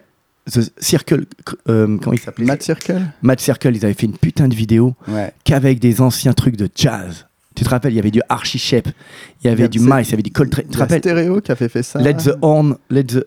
Ouais, ouais, ouais, c'est ça. Ouais. Et moi, je m'étais. ouais, Pareil, tu te prenais le jazz, et du coup, mais tu- te faisais une culture de ouf, tu vois. Tu prenais large, tu prenais large, large, large. Moi, j'ai ouais, les Doors, les Led Zepp, les, tous ces trucs-là, j'ai découvert grâce au skate. Ouais, y avait, au- autant il y avait les classiques, Il y avait les classiques. des classiques, et après il y avait toute une frange de rap euh, et de tout un tas de musique qui, qui allait émerger. C'est ça. Euh, des petits, des gens qui commençaient, donc qui envoyaient leur, Qui envoyaient- qui étaient connectés avec le skate et leur ça. musique se retrouvait dans les Bah, vidéos. t'avais, t'avais tout le, toute la, tout, tout Steve Rocco avec euh, l'Ouest californien, et t'avais tout New York avec euh, l'Est. Hmm. Tout le monde se rappelle des mixtapes New York, tu vois. Les mecs, ils ont découvert, on se rend pas, mais les Bigel, les OC, Ouais, le DITC, tout ça, mais c'est, c'était. euh, c'est le skate qui a, qui a fait énormément pour eux, tu vois, mais on- personne, ne- c'est, tellement connecté, alors qu'en France, justement, quand, moi, j'ai, après, j'ai eu des gros problèmes de dos, etc. Le skate, c'était un peu compliqué, mais c'était toujours là, si tu veux. Et bon, le peurage, je, commence à- je me dis, bon, je peux, tu peux rapper. euh, pareil, ce qu'on appelle le déclic, j'ai compris vite euh, comment ça marchait. Après, reviens sur Ouais, euh, excuse-moi, je vais le, très vite. le- le rap euh, dans les vidéos de skate. Ce, que, ce dont tu te souviens, ce qui t'a marqué, Moi, ce que- que tu as vu du rap dans les vidéos de skate et qui a Bah, pu former ta culture. et- 92, 92 avec euh, Del the Funky Homo Sapiens, Casual, je sais pas, tu te rappelles de Casual? Ouais, les hiéroglyphiques. Les hiéroglyphiques, Ah. c'est beaucoup cette clique. Hein, Ouais, ouais, euh, très très connecté avec très connecté euh, avec euh, à la clique de San euh, Francisco, tu vois. voilà, ouais, Auckland, euh, Et vraiment Oakland, la baie. Voilà, exactement, la Bay Area et tout ça. C'était vraiment. Casual qui avait d'ailleurs un putain de son. euh, Il, a- il y a eu, il y en a eu deux trois dans les vidéos. Attends, et je l'ai toujours, j'avais acheté l'album. Attends, putain, comment il s'appelait? Fear, Fear Itself, Ouais, Lose at the End. ouais. Tu. Toum, toum. Tu te rappelles de ce son-là avec Rick Howard qui tournait Ouais. euh, et t'avais euh, t'avais le toum, la- cette basse samplée et Casual qui arrive en rap dessus. Et t'avais le fameux freestyle où, où t'avais Opio, je sais pas, tu te rappelles, Ouais, toi, ouais. Opio de. It, qui fait un. Il est encore anthologique ce, ce freestyle. Même, je me rappelle, j'ai vu le truc de hum, Bobito Garcia, tu vois, où il, il parle du, du, du- du truc et ils disent le freestyle où il y a Del et Op- Opio quand il rappe. euh, il, avait, il avait repris euh, Mike Carroll pour la, deuxième. C'est le petit, euh, le petit bout où on les voit tous C'est les ça. deux rapper avec. Colin Ah, McKay. ouais, ouais, exact- ouais. Avec, non, avec Shin Chefe. Qui est. euh, Avec Shin Chefe. C'est Shin Chefe. dans, dans la outro. euh. Après, il y avait, euh, il y avait Dead Can Dance. Qui était, ouais, parce que c'est c'est la fin du morceau Burn. euh, C'est ça, bien joué. Il y a une espèce de freestyle. Ouais, t'as été très euh, hiéroglyphique aussi. Ouais, ouais, Ouais. J'ai toutes les cassettes. Je crois que. Ah ouais, ouais. ouais, en, en cellophané. Mais genre le 92 Till Infinity, tu l'avais déjà en, en Non, cassette ça j'ai le CD. Ah, ouais, non, non, ça j'ai le CD. Celui-là, il était Mais, trop dur à trouver. mais comme il. Moi, j'ai eu énormément. de- J'ai mis. Alors, le Dell, le Dell j'ai j'ai réussi à- on l'a réussi à l'avoir assez facilement. Mais le Soul of Mischief, 92 Till Infinity, c'était, ça a été vraiment ouf. Ça a été, j'ai- en fait, j'ai fait ramener du coup par une meuf d'Angleterre. Oh, tellement on le trouvait pas. C'était dur à trouver. Ouais. Et quand je l'ai, je l'ai toujours le même. Tu sais, je les garde. Et c'est une Et histoire. ça, t'as ça en vinyle ou t'as ça non, en, j'ai en CD. CD, ouais. J'avais pas de j'ai- j'ai eu très peu de vinyle. J'ai vraiment, j'ai une culture CD quoi. J'avais une culture cassette parce qu'au début tu, et après j'ai une culture, Mm. c'est vraiment CD. les hiéroglyphiques ont été très très liés au skate. Très. Euh, et ça. voilà, Et ça- qui ont amené, amené aussi d'autres gens, tu vois, comme euh, avec Heroic tu vas découvrir Ceylon, The Nonce, tu vas ensuite tu vas découvrir toute une scène euh, qui te font voir d'autres gens euh, Oui, à un moment aussi où le rap californien est très gangsta rap, très gangsta rap, Mm. que j'aimais aussi. mais Que j'aimais moins présent dans les vidéos. Non, c'était pas c'était pas, c'était vraiment le rap, euh, ce qu'on appelait le rap euh, californien, presque easteux, tu vois. Ouais, ouais. Tu vois, c'était. euh, C'était le rap underground. le rap underground californien. euh, Alors que tu vois, des mecs comme Dell, Dell c'était, c'est le cousin de Ice Cube. Dell The Funky Sapiens, c'est le cousin de Ice Cube. C'est très connecté, hein, tout ça. Les Loonies, pareil, c'était, il y avait un des mecs des Loonies, c'était le, le- le- le beau-frère de- d'un des gars de, de hum, A+. Sur- tu vois, en fait, tout est. c'est- c'est- ils se connaissaient tous, hein, Ils connaissaient Gangsta, tous, c'est- machin. C'était comme le skate. C'est nous, on euh, faisait, on faisait des trucs, mais en fait, eux, ils étaient tous. euh, t'as Dell était hyper respecté par Dre, euh, et, etc. Tu vois. De l'autre côté, ce qui m'a vraiment impressionné, c'était. euh, bah, avec les New York, c'était. Ça a été Smith et Wesson. Avec la, la, la- la deuxième New York, je crois. Je sais plus, là, je pourrais plus te dire. Où il y avait Let's Get It On dedans. Get It On. Euh, parce que euh, il y a eu euh, ah non il y a eu Artifacts avec euh, dans les vidéos de Ouais. Dan Wolf. Ouais. Mais après je me souviens plus dans New York ce qu'il y avait eu. Après, y avait- Dans New York il y avait eu tous les freestyles C'est ça. qu'ils avaient récupérés. Et mais justement, je trouve que le crew Bootcamp était quand même assez, assez Ils présent. ont été présents. ouais. Je, je pourrais plus citer de vidéos là. non, mais... non plus, parce que je commençais là vraiment à, à être plus musique. euh, je pouvais plus trop skater à cette époque. Et le Smith et Wesson, ça m'avait. Pareil, c'était vraiment le truc new-yorkais qui m'avait vraiment marqué avec le Wu-Tang et tout, quoi. Spécialement Smith et Wesson. Je me rappelle que ça m'avait complètement impressionné. Et c'était Arnaud Brémard qui, avait réussi à me à amener l'album en cassette. Et j'avais, ça m'avait, mais vraiment, vraiment, vraiment marqué. Je le connaissais, je le connais par cœur. Je l'ai écouté, mais des, des années. Et l'autre fois, c'est marrant, j'ai entendu un interview de Ali de Lunatic. Et il disait en 95, il a passé un an de sa vie à écouter Da Shining de Smith et Wesson. Gros classique. Mais ça m'avait. Mais pareil, et il dit, ça m'a. Et je dis pareil, ça- c'est un, c'est un son, c'est un album qui m'a vraiment, vraiment, vraiment marqué. Smith et Wesson, ça a été un truc, ça a été un tournant. C'était ma plan B du, c'était ma plan B du, du son, tu vois. Bien sûr, c'est pas, c'est pas Q-Tip qui, avait une, écriture lunaire et qui vieillira jamais. Mais il y avait ce truc où, avec l'argot jamaïcain et tout, il y a, c'est quand même attachant, tu vois. C'est comme quand tu regardes la plan B de maintenant. Tu sais, bien sûr, c'est pas le niveau de maintenant, mais c'est très fort quand même, tu vois. Je pense que les jeunes qui la regardent, bien sûr, ils vont. Mais il y a, y a un charme fou. C'est pas juste. euh, c'est toi, Mob Deep, je- je- quand tu regardes maintenant, c'est un peu. euh, c'est un peu. euh, euh, Reason for Living, tu vois. En termes de- en termes d'écriture, je te parle. Pas en termes de son, etc. hein, je te parle, tu vois. Ça vieillit très, très, très bien. Smith et Wesson, je trouve. Très, très, très bien. Je vais changer les piles. Allez, on y va. Et tout ce rap euh, des vidéos, c'est c'est ça qui t'a donné envie de faire euh, du rap? C'est quelque chose qui t'a motivé à vouloir faire du rap? Bah, en fait, j'ai découvert le rap par les vidéos. Donc, et en découvrant le rap, je m'y suis intéressé de plus en plus. Et forcément, après, euh, j'ai commencé tout doucement à en faire, quoi. Vraiment. euh. Mais c'est par le skate, par les vidéos de skate, que j'ai connu la musique, de toute façon. Que j'ai connu avant, j'écoutais euh, Monsieur de Chavannes, de Chavannes, de Chavannes, un truc de. Je sais pas si j'avais un disque qui était Monsieur de Chavannes et un vieux truc que j'avais récupéré. Genre euh, off, qui ça faisait baba, baba, un vieux truc comme ça. Je sais pas, tu te rappelles de ce truc de merde. La vieille dance euh, allemande, c'est tout. J'avais deux disques. J'écoutais même pas. Et c'est avec le skate que j'ai vraiment découvert la musique et que je me suis mis, euh, je me suis intéressé à la musique, aux courants musicaux, plein de trucs. Et forcément, le Peura est arrivé dedans. Et c'est un courant qui était émergent, comme le skate qu'on pratiquait, si tu veux. En fait, il y a, un vrai parallèle entre le changement dans le rap et le changement dans le skate. C'est vraiment les mêmes années. On est passé de Public Enemy à ce que je, que je disais à Bigel, tu vois, et on est passé de, de, de, de Steve Caballero à, à Kenny Milton, tu vois.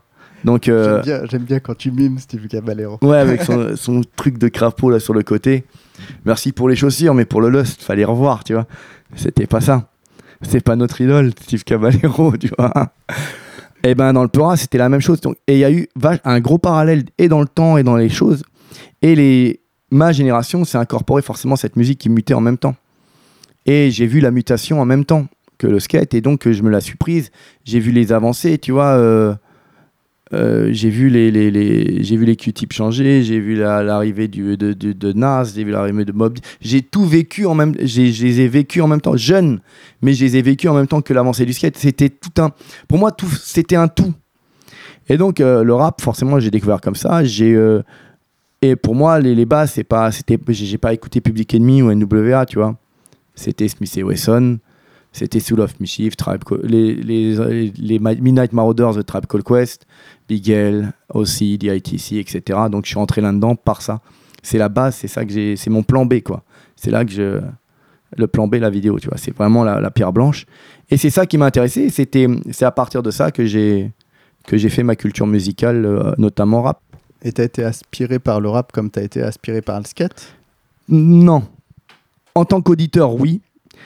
Alors que toi, le sketch, je, consommais énormément de vidéos et je pratiquais énormément et j'avais, je pouvais, je pouvais euh, me permettre d'aller en compétition nationale et française. Tu vois, j'avais un niveau entre toute humilité, en toute humilité, qui me permettait ça. En rap, non, j'étais juste auditeur, uniquement, quasiment que de rap américain. Tu vois, après, je me suis mis un petit peu doucement euh, au rap français avec euh, des groupes comme les Sages Poètes de la rue, un petit peu la Clica, mais c'était vraiment les Sages Poètes de la rue, X-Men, euh, un peu Time Bomb, mais tu vois, j'allais pas très loin. Tu vois, IAM, non. L'école- quand ils me parlent pas l'école, mais Ombre et Lumière, toi, j'ai jamais vraiment écouté. NTM un peu plus, mais pas, c'était pas. Bon. C'était pas omniprésent dans ta vie. C'était pas, euh, ouais, c'était pas trop. euh, c'était vraiment le rap euh, américain, le skate américain, le rap américain. Tu vois, ce que je dis, moi, le, le grand remplacement, je l'ai eu. pff, les Américains, ils ont opéré un grand remplacement chez moi, mais énorme. Tu vois, il n'y a plus de culture française. Le grand remplacement, il date de, de- de 1990. Avec, c'est les États-Unis qui l'ont fait, quoi. Avec le skate, le rap, le, ça. Tu vois, c'était, c'était ça le grand remplacement. Et j'ai été, en 45. Voilà, j'ai été grave depuis zéro, depuis le plan Marshall, tu vois. Le plan Marshall, c'est ça. C'est Après, on, on a été bercé à l'Amérique. on a été bercé, mais sans, sans, sans contrainte. J'ai accepté. Sans contrainte. Tu vois, je levais la main. Vous voulez de l'Amérique Je levais la main, tu vois. Et, euh, et après, il y a des trucs français aussi. Et bizarrement, la- je me suis intéressé à la culture française aussi par le rap. C'est-à-dire que donc, les vidéos de skate, rap américain, etc., qui m'a permis d'aller vers des trucs comme les sages poètes de la rue. Tu vois, Dan, Dan et Zoxy, c'était. Tu vois, je les mettais, pour moi, c'était euh, c'était comme Liu Passine. C'était. euh, on est au niveau, tu vois. Danny Dan, euh, waouh, tu vois, ça ça m'impressionnait. Vraiment, je le trouvais aussi fort que qu'un américain qui était bon, tu vois. c'était pour moi. hein. Et donc adoré. Et c'était vraiment cette école de rap français que j'ai vraiment aimé. On retrouve tout, donc le côté très smooth, très, euh, très de lust, euh, très facile, tu vois. euh, et j'ai kiffé ça. C'est vraiment par, par ça. Et après, X-Men, Time Bomb, etc. Après, un peu moins. Je suis revenu dans le rap américain. Après, en- ça c'est revenu bien plus tard, en 2010, où je me suis réintéressé un peu au rap français. Comment tu te mets à écrire du rap? Pour quelles raisons et comment tu. Ben, en fait, après, je pars à Montpellier, moi. En fait, je, je perds, je perds mon papa en 97. J'ai mal au dos, etc. Et je, décide de partir comme ça après mon bac, euh, comme ça, sur un coup de tête. Donc, euh, je m'inscris en art du spectacle. euh, à Mont- Et ça se passe super bien. Mais je sais plus ce Et ça se passe super bien. Et là-bas, je rencontre des gens. Donc, d'autres gens. Je suis en cité, ce qu'on appelle les cités universitaires. Les cités universitaires, je sais pas si tu vois ce que c'est. T'as as 9 mètres, c'est la prison. T'as 9 mètres carrés. Et voilà, tu vas à la fac et tu dors dans 9 mètres carrés toute ta vie. Et j'ai fait ça pendant, en maîtrise, donc 4 ans à Montpellier. Ça va, c'est courte peine. Ouais, ouais, c'est, mais, c'était, c'était, mais c'était les plus belles années de ma vie, hein, là. Là, c'était. euh, donc Montpellier, tu vois, tu te réveilles, tu as des palmiers. J'ai, été choqué, je venais de Flers en Normandie. J'arrive à Montpellier, tu te réveilles, il y a du soleil en septembre, octobre, des palmiers, tu vas à la plage. Tu, ils allaient en, ce que je te dis, ils allaient en skate à la fac. Tu sais, ça se faisait pas, euh, dans, tu vois, ça se faisait pas. Ils allaient en skate à la fac classe, tu vois. euh, les filles, ça m'avait choqué, les filles. Mais très cool, la plage, les filles, la Californie, quoi. J'étais en Californie, sauf qu'on parlait en français. Et là, j'avais ramené tous mes sons, etc. Je, Euh, et je rencontre des mecs, tu vois, un mec qui s'appelle euh, Bakar, que j'ai revu d'ailleurs avec Sako dernièrement. Bakar, Malik, Aïssa, qui a disparu. On sait pas où il est en fait. C'est un mec qui, était, qui, était, qui a eu un gros truc dans le Peura à Montpellier. Il avait énormément, il connaissait énormément de choses. Il a disparu du jour au lendemain, on sait pas du tout. Euh, Donc je commence à, avec ces gars-là, on a des affinités de son, etc. Et on rencontre un mec qui fait du son. Et on a ce, côté très. euh, ce- cette couleur de son, tu vois. Pas, c'était pas très rap français de l'époque. euh, mais si, si- on était dans le rap français, c'était euh, de Boule, Sage Po, ou alors vraiment les trucs Quinry, comme on écoutait depuis. Et un mec vient un jour, et c'est cynique, vient à Montpellier, et il y a un crew qui se fait à Montpellier, qui s'appelle Men of Steel, où il y a euh, différentes écoles. Il y a Bakar, il y a moi, il y a Cynic, Diru, qui est son gars aussi. Et on fait un truc et on commence à, ça commence à rapper, quoi. Et j'ai le déclic vite, tu vois, je comprends très vite comment, comment ça fonctionne. Comme en skate, tu vois, tu comprends très vite euh, les mesures, euh, la façon de jouer avec les sons, etc. Mais tu te formes et donc on commence comme ça, mais ça me correspondait pas vraiment, tu vois. Son très froid, piano, violon, euh, beat droit, euh, et ça me parle pas de ouf. On fait un maxi qui sortira pas, je crois, et Sheikh Bakar là. Donc euh, un son où je rappe avec euh, Cynic, Diru, machin, et qui sort, qui s'appelle L'acier, le chrome et l'argent, tu vois déjà le truc. euh. Et donc euh, moi j'arrête. On est loin des palmiers. Ouais, on est loin des palmiers, mais c'était le côté. C'était euh, 2000, 99-2000, tu vois. Euh, toute la France se prend lunatique euh, de plein fouet. euh, tout le monde, tu vois, le rap, c'est c'est taf, tu vois, machin. Et non, moi, donc, non, je suis pas, je suis pas trop dans le délire de, de- vouloir forcer sur la voix, etc. J'ai pas j'ai pas le vécu de cynique j'ai pas la culte j'ai je viens d'un autre truc tu vois et je me reconnais pas complètement dans, dans ce truc là donc je lâche il, a, tout le monde lâche cynique repart je crois. Et moi je continue euh, mon truc euh, tout seul. Et je, commence à, à faire mon truc de mon côté tu vois avec euh, je commence à je m'achète une MPC je commence à comprendre le son etc je m'ingurgite et là du coup je repars dans tout ce que j'ai connu avant dans le skate et notamment dans le jazz que j'avais découvert Archie Shepp, Mice, Coltrane. Et c'est là que je découvre aussi dans les Doors qui avaient été repris. Tu vois, je, je- je comprends, c'est con, hein, mais je découvre le sample en fait. On est tous passés aussi par là. Voilà, te le sample. Ah ok, avec les vidéos girl. Exactement. Et tu dis, mais je la ah connais. mais qu'est-ce qui Mais se c'est ça. Et exactement avec la vidéo Girl, elle était incroyable. J'adorais Girl parce que c'était aussi, c'était la troisième génération. On coupe avec Steve Rocco complètement. Tu vois? Et là, c'est les enfants qui tuent le père et qui font leur truc. Tu vois? Girl. Et ben dans le Peura, c'était pareil un peu. Dans le sens où les mecs qui ont été.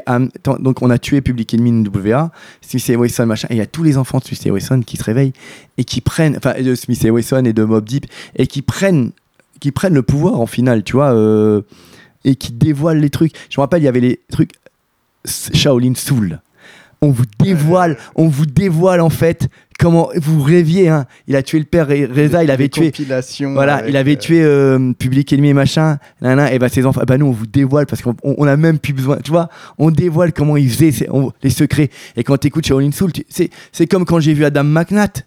Et tu vois, je suis à merde. Exact, exact. Tu vois, j'ai vu. Mais je croyais que les Américains, ils. Tu vois Tu vois, ah bon, bah je peux aussi. Tu vois, ah ben, pas de deux filles, pas de. Mais En fait, c'est- ouais, le- tu le- vois, tu te rends compte que le rap, Shaolin- c'est pas un truc. euh, c'est pas de nihilo C'est pas. Toi, la Shaolin Soul, c'était pas de deux filles. au- c'est, il m'a mis Reza comme pas de deux filles au, au palais de Tokyo. Ah merde Ça, va, ça vient pas de nulle part, ouais. Ça va pas de nulle part. Tu samples, ok, tac. Il rajoute. Et des fois, rien. Il a juste le génie de. Il a juste le génie. Par contre, Ouais, il, fallait- a le génie. Il, a un génie. Et là, si tu dis, il a un génie incroyable. Au début, tu dis. Quand Shaolin Soul est, pas- est sorti, tout le monde a fait. C'est trop facile. Mais alors que- Ah, les mecs sont pas fait ouais, chier. Ils sont Oh. pas fait chier, etc. Mais en fait, comment, comment il s'est fait chier de ouf. Et au Wu-Tang, tu vois, quand on disait tout le temps, ouais, Wu-Tang, c'est qui que tu préfères? Quand t'as inventé, ouais, Rick One, Method Man. Et ben en fait, au final, en 2020, le mec vraiment que. C'est Reza. C'est le mec que je préfère le plus dans le Wu-Tang. Mais de loin, il est extraordinaire. Le mec est loin. Ouais. Et loin, loin, c'est trop beau ce qu'il a fait. Et c'était, et tu vois, il a fait ce que j'aime autant quand, quand ce qu'on disait, c'est quand Mike Carroll il a, il a détruit le style New Deal, Reza il a fait vraiment simple, mais technique. Parce qu'il n'a pas été chercher James Brown et il a bouclé, comme tu vois, en rajoutant, en, mettant des, des triples flips de samples, tu vois, euh, comme euh, Public Enemy, tu vois. Il n'a pas fait ça. Il a été prendre, il a fait un beau flip, mais avec du high records, tu vois, le truc très loin, très sombre, très caché que personne connaissait. Il te met juste là, le flip. Il te le met juste qu'il faut. Tears, fallait la trouver. C'est rien, il y a une piste. C'est, y a, y a y a- y a- toi autant les autres, il y avait 20 couches, il y a une peut-être, il, a rajouté peut-être un kick. Mais c'est tellement ça, tu vois. Eh ben c'était ça. Eh ben tu dis ouais c'est un génie. Et été le minimalisme, je l'avais déjà vachement autant dans le skate, j'aimais ça, autant dans le son comme Smith Wesson. C'est un truc, toi qui m'a vachement parlé. Toujours le minimalisme et toi comme Ray Barbie, tu vois. Ce côté, Un, un no comply de Ray Barbie, ça suffit. mais c'est tellement voilà tac t'es- et c'est tellement c'est c'est japonais c'est le mec il a répété 30 tu vois il a, il a répété des c'est comme la cérémonie du thé tu vois et j'adore et ça ça m'a toujours travaillé et j'ai toujours aimé et, c'est- et je suis parti là dedans et donc j'ai fait quelques albums que je pas que je renie mais qui pour moi qui ne comptent pas comme le sens de la formule ou même qui voulait être roi qui étaient des essais tu vois et je me suis vraiment mis pour moi en 2010 où j'ai fait mes sons avec Justin Herman Plaza, un album qui s'appelle Justin Herman Plaza, justement, où là, j'ai vraiment. Je me suis. C'est moi, tu vois. Justin Herman Plaza, c'est moi. C'est toute la philosophie, tout ce que je suis, tout ce que. Pas, la, ce que je suis, mais comment j'envisage j'envisage l'art en, entre, entre mineur, majeur, je m'en fous, ou la pratique, comment j'envisage la pratique. Je trouvais que et c'est là que j'ai commencé. Donc c'est un album que j'ai fait avec. C'est c'est moi qui ai tout fait de même la pochette, tout. Sauf les mix, bien sûr, et le mastering. Mais c'était le premier. Et après, c'est là que j'ai rencontré Arnaud, Bad Cop, Bad Cop. Arnaud qui est ici présent. Voilà. Et qu'on a commencé tranquillement à, à étayer tout ça, à faire d'autres sons. Donc après, on avait récupéré avec Arnaud euh, des petits sons que j'avais fait comme ça, euh, Mon Polo, ou un son que j'avais fait avec Danny Dan qui s'appelait Mastermind, un son que j'avais fait avec Sako, un son que j'avais fait avec le collègue de Arnaud qui s'appelait euh, qui Artisan, qui s'appelait Big Ben. On, on, les a sortis sous un petit maxi qui s'appelait Ne mourrez jamais seul et on a commencé à travailler sur le premier album, vrai premier album. Ah, ne mourrez jamais seul, c'est votre premier projet euh, tous les deux. Bad Cop, Bad Cop qui est sorti, exact. Ah ouais, qui est le premier projet Bad Cop, Bad Cop au final qui est sorti. C'est une compilation de plein de petits sons que j'avais fait entre 2011 et 2013, tu vois. Et Perdant Magnifique, qui est le premier album que j'ai fait en fait. Et qui était vraiment, euh, bon, qu'on a, eu, euh, qu'on est vraiment content, quoi. Qui a été élu euh, plusieurs fois album de l'année par plein de gens comme ABC, les Mehdi Maizy de l'ABCDR, par euh, euh, Yachash, par euh, plein de gens. euh, alors que c'est un album qu'on a fait vraiment comme ça, avec nos références, etc. Ça a été un album qui a, qui a beaucoup compté en 2014, ça m'a fait vraiment bizarre, tu vois. Euh, qui a été euh, en rupture de. Enfin, vraiment, qui a, qui a vraiment marqué. Et ça m'a vraiment encouragé à faire ce que, ce que j'aimais, ce que j'étais. Euh, et voilà, après, j'ai voulu faire un amour suprême.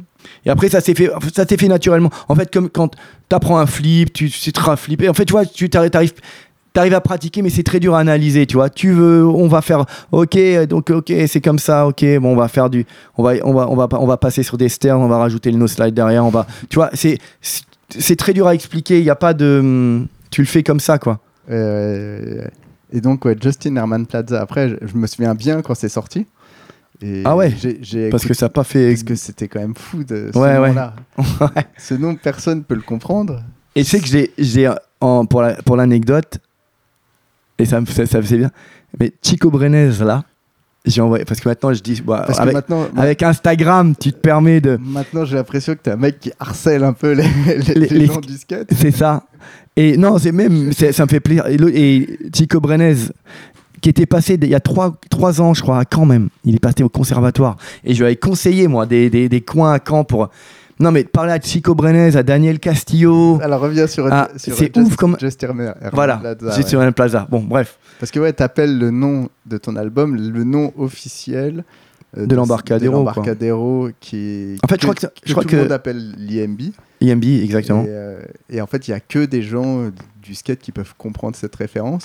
Mais Mais c'est pas, tr- j'en Tu- parle pas forcément Non, dans les textes, tu vois. Après, moi, j'ai trouvé ça presque Parce que c'est dans la- mais, Ouais, parce que c'est dans- mais c'est mais c'était vachement c'est dans, la- c'est dans la pratique ouais. qu'on le ressent. Et la, et la couverture, c'est quoi? C'est un mec euh, tout en haut d'un tas de, de cartons, je sais pas si tu vois. tu. Ah, mais c'est Ah. pas toi? Non. Ah, je pensais que c'était Je l'ai fait, je l'ai fait penser. Je l'ai fait penser souvent pour la légende. Ah, le mec est un storytelling. Non, bah, on me demandait, je ça, mais mon frère qui allait me prendre là-bas. Et euh, j'avais dû faire penser pour. euh, mais euh, parce qu'il n'y avait pas de répartition. Et en fait, c'était dans la pratique. Après, je balançais des petits trucs, Big Span, Small Wheels, tu vois, je dis- des fois je disais. Et j'ai repris, je sais pas si tu te rappelles, il y a une interlude qui s'appelle Sans les mains. Et en fait, c'est le générique de la mouse. C'est le générique de la mouse. Parce que j'ai réécouté hier, ouais, et c'est juste une interlude d'une minute C'est- 43 bah, peut-être. De la mouse, c'est le Euh, générique de fin de la mouse. Où, où, euh, Mariano fait euh, Switch Pop Chevit. Je crois que c'est exactement ça. Ah, Avec le Et, et- et c'est ça que j'ai repris. ouais. Donc il y avait des petits trucs comme ça. Mais euh, c'était dans la pratique, si tu veux. C'était le fait de. Et je m'étais vraiment. Là, j'étais en kiff. J'étais à un plaza, j'étais en kiff quand je le faisais. Mais c'était encore une autre époque. J'étais obligé d'aller à Avignon pour enregistrer, etc. euh, Mais j'étais j'étais bien. Alors que maintenant, j'enregistre chez moi quand je veux, Et- tu vois. Et t'avais que- et t'avais quelle volonté quand t'as fait Justin Aucune. Je savais que j'étais. Je me disais, ouais, j'ai le truc. J'ai mon truc. Là, je l'ai vraiment.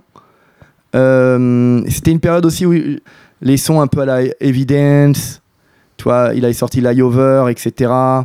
2010, c'était le tout début de TDI, toutes ces choses-là. Et j'étais, euh, tu vois, avec ces samples un peu épiques, samples euh, soul épique, jazz chelou, tu vois, comme euh, berceuse babylonienne et le truc comme ça, ou un peu épique à la, hum, à la Evidence ou à Alchemist, comme euh, Il neige sur- éternellement, tu vois. Ben, j'étais un peu. Et je me. Moi, c'était toujours les États-Unis, tu vas me dire, mais j'étais. euh, J'ai fait mon truc, alors que Perdant Magnifique, c'est vraiment français parce que c'est ce que j'ai fait vraiment. J'ai- Je me suis. J'ai digéré mes, mes influences, vraiment. Je les ai digérées, digérées, digérées, pour faire, je pense, mon son. Je pense.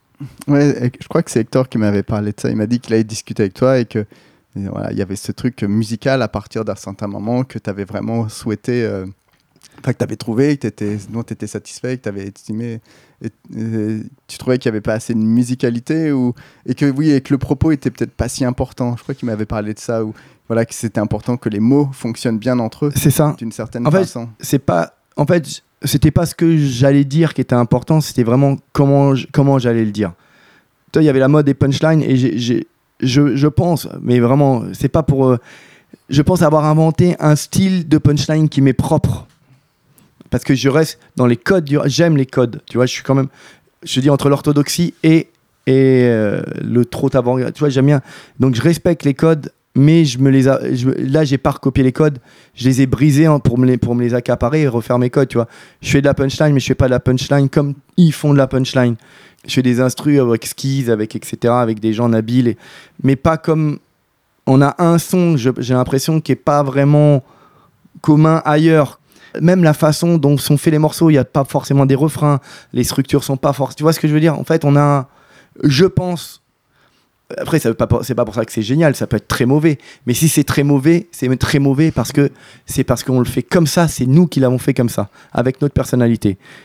Mais après, c'est marrant parce que je te trouve, on se connaissait pas, on s'est envoyé des DM à certains cela. moments. Et en même temps, j'ai toujours eu un œil sur ton travail parce que ça m'avait marqué ce truc euh, Justin Ouais. Plaza. Et j'ai pas spécialement accroché.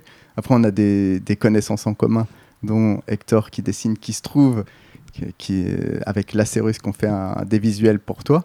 Et, Et- pour euh, c'est Hector pour euh, Un amour suprême. et- et récemment, là, que Hector pour un amour suprême. Ouais. Donc j'ai réécouté et tout.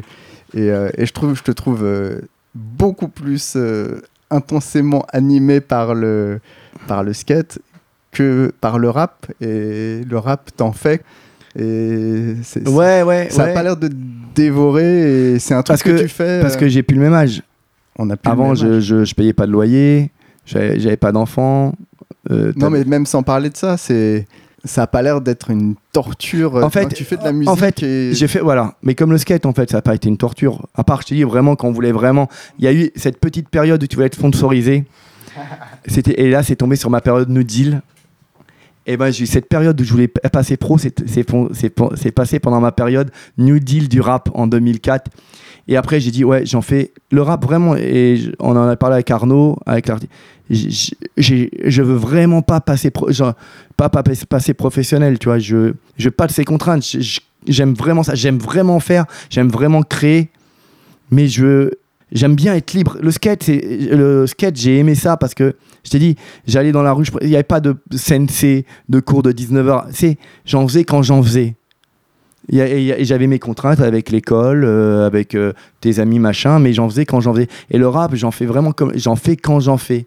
Tu regardes une vidéo, tu te rappelles de cette, de cette, quand tu regardes une vidéo et que tu prends ta planche et que tu es complètement dans un état second, tu, tu te rappelles de ça? Eh ben le, le, le- le rap, j'ai encore cet état-là. Quand j'écoute un truc, je suis dans un état second et que je veux créer. Quand j'écoute un truc d'Absoul, j'écoute un truc de Makomi derrière tu vois, je eh ben, ça me fait ça, je suis dans un état second. J'ai besoin de créer mon truc. Tu vois, j'ai pas envie d'être. euh, tu vois, je- c'est comme faire l'amour et être un acteur porno. tu vois? J'ai pas envie d'être payé pour faire l'amour. Et à la commande, tu vois. Je, je, je pourrais pas le faire, je serais nul. Moi, je peux pas être pro dans la musique. Je peux pas. Parce que je suis, comme un skateur. Ouais, mais en même temps, tu crées et tu, le- tu le, Ouais, par- mais une- tu le partages. Mais une fois que j'ai créé, mais c'est comme une part de skate. On peut la filmer sur un mois. Tac, tac, tu l'as fait, après on la, on la partage et puis c'est pour vendre des planches. C'est exactement, la- exactement dans cette démarche-là. Oui, mais alors tu recherches quoi avec euh, le rap? Ben forcément, il y a de l'ego. Hmm. Tu, tu, cherches, euh, tu cherches une proposition. Mais après, la satisfaction, c'est de, créer, ta musique. Ouais, enfin, déjà, c'est d'avoir euh, un truc qui est ouf, que, et je suis de plus en plus content, c'est quand t'as- tu l'as un peu en tête. C'est comme une figure, tu la visualises et tu l'as fait comme tu l'as visualisé. Et ben, j'arrive de plus en plus dans ma musique à visualiser un morceau et le faire à peu près comme je l'avais visualisé. J'arrive, alors qu'avant, non, euh, mais tu sais, tu sais pas comment ça va sortir, euh, on va mixer, on va mettre des. Tu vois, de, et ben, de plus en plus, j'ai ce truc de. Je l'ai. J'ai l'intention avant, donc après, il faut travailler avec euh, euh, les beatmakers ou moi quand je fais machin, quand on fait les sons et j'arrive à peu près à voir le, ce que j'ai voulu. Tu vois, ça, c'est une satisfaction assez incroyable. Comme quand tu fais une figure de skate, tu l'as fait pour qui Tu l'as fait pour toi. ouais, ouais. Mais tu l'as dans la, tu, tu la visualises. Le skate, c'est mental, purement. Il n'y a rien de physique. Ouais, quand même. Non, mais tu vois ce que je veux dire? Un flip, c'est mental. Un flip sur quatre marches, c'est mental. Il n'y a pas de peur, il n'y a pas de. Tu vois ce que je veux dire? Faut que tu l'aies dans la tête. Tu l'as visualisé, tu le ressens. Et ben, c'est pareil, là. En fait, c'est ça que je recherche. Et des fois, des fois t'en avais, quand tu as bouffé trop de skate, t'en as marre aussi. Ça. Il te faut la vidéo qui te remette, tu vois. Et ben le skate, c'est pareil. Quand et je- et les, les mecs sont pros, bizarrement, ils bouffent beaucoup de rap. Ils, font, ils parlent que de rap. Ils font tout le temps du rap, des tournées. Tu- pff, ça va être lourd. Tu bandes plus. Moi, non. Moi, je pourrais pas. J'ai- l'impression qu'on a, on a fait le tour. Ouais, et que vraiment, ça se conclut. euh. Bon, en tout cas, putain, c'est assez chouette. euh. Après, ce qui est marrant, c'est entre rap et skate, tu vois, des fois, tu mets l'un et l'autre Ah dans, ouais, dans la discussion Ouais, un petit peu passionnée. Et c'est assez. euh, voilà, ça marque bien le- la chose. Euh, bah, on a une tradition là dans, dans ce podcast, c'est de- on a les questions d'Alban. Et comme tu fais du rap, euh, et le skate c'est quelque chose avec lequel tu es familier, donc c'est voilà, quelques questions. Euh, si tu devais retenir un morceau de rap, pas que tu as fait justement, un morceau de rap, Hmm. Là, là, tout de suite, En tout cas, si tu, si ah, c'est plus, tu dois présenter le rap à quelqu'un. change et- tout le et temps, Tu ouais. dis, euh, voilà, ça, pour moi, ça c'est du rap et c'est du bon rap. Et J'écouterai encore ce Book of Soul de Absol, je dirais. C'est dans, c'est un morceau qui est de 2012-2013. Euh, si toi, tu dois retenir un, un- un album de rap, Tout, tout genre confondu. toujours confondu, euh, que tu sais que tu écouteras dans 10 ans avec le même plaisir. Oh ben, Euh, ah ouais, un truc qui, qui vieillira jamais, un, tri- un tribe. Je dirais Midnight Marauders. euh, un morceau de rap que tu as fait, ton morceau pour, pour, le, pour, pour toi qui est le plus abouti, que tu préfères, que... C'est l'inédit que vous trouverez si vous achetez un Amour Suprême qui sort en automne. On partagera le même. Ouais. qui s'appelle comment? Qui se rappellera Cousin Harold. Eh, Une autre référence. Tu connais Cousin euh, Harold Non. C'est pas Harold Hunter, justement. Ah. On pouvait le croire. Il y en a, il y, a, y a un truc comme ça, mais bon. voilà, il y a un petit truc. euh. C'est qui Cousin Harold? Cousin Harold, c'est dans Menace. Dans Menace to Society? Ouais. Ah, C'est un petit personnage qui, qui dure, euh, qui vit trois minutes dans le film, mais qui est important. Comme Harold Hunter justement, qui a vécu euh, quelques temps. Ben, Il y, a, y a un petit rapport avec Harold Hunter justement. Il y a un truc, il y a une petite phase, des petites phases, ouais. C'est un petit, toujours le, ouais. un projet, euh, même un album, un disque de rap, un disque que tu as fait dont tu es le plus content, qui est le plus abouti. Et... Je- là, je, je- franchement, euh, je sais pas, je dirais Perdant Magnifique parce que c'est le premier vraiment, mais chez Apache, c'est plus abouti. Donc plus abouti, je dirais le dernier Apache ou Un Amour Suprême que j'aime beaucoup aussi. Je sais pas. je sais pas trop. Ouais, je t'accorde euh, le bénéfice du doute. Donc, on va passer aux vraies questions d'Alban. Et si tu dois conserver une vidéo part de skate, Mike Carroll, questionable. Mike Carroll, questionable, ouais, je crois. Avec euh, le son des Beasties. Avec l'entrée avec Henri Sanchez en haut de la tour de. Non, c'est ouais, je crois que c'est celle-là, vraiment. ouais, Qui a changé ma vie, vraiment. Qui, ouais. Ouais. Et si tu dois conserver un skater, c'est bizarre. J'aurais dit Chico Brenes parce que même par rapport à maintenant, tu vois comment il est. Mais il y a un mec, parce que je converse avec lui et je vois comment il est. J'aurais pu dire Daniel Castillo, mais je veux dire Gabriel Rodriguez quand même. ah oui, parce que tu me disais ouais, que tu étais en contact avec, Ouais, euh, je, les- je les contacte souvent. On parle euh, et tout. euh, pas mal de gens via Instagram. Via Instagram. le média du skate. C'est ça. où j'ai pu voir des Daniel Castillo, Chico Brenes, enfin vu, discuter. C'est eux qui, c'est par eux d'ailleurs, c'est par Daniel que j'ai j'ai appris la mort de Gabriel Rodriguez et c'est qui est mon, qui est oui, je pense le, le skater que j'ai, ouais, Gabriel Rodriguez, Paolo Diaz, ouais, je sais pas. Gabriel Rodriguez pour, bon parce qu'il est plus là quoi. Bon, parfait. En tout cas, merci beaucoup. C'est moi qui te remercie, c'était cool. Euh, c'était cool, c'était chaleureux ouais, c'était chaleureux. et intense. Et puis, euh, à bientôt pour À très euh, vite. plein de choses. quoi. Ouais, c'est cool. Ciao. Ciao. Voilà Big Spin, c'est terminé pour aujourd'hui. Merci de votre soutien. Merci à Samir Arnaud et Karim pour le bon moment. Merci à Mehdi Pinsou pour le jingle. Un jour, il vous racontera lui-même sa grande aventure avec le skate. Big Spin, ça s'écoute sur SoundCloud, YouTube, iTunes, Spotify, Deezer et les plateformes de podcast. N'hésitez pas à liker, commenter et vous abonner. Bon skate, bonne session et à très bientôt.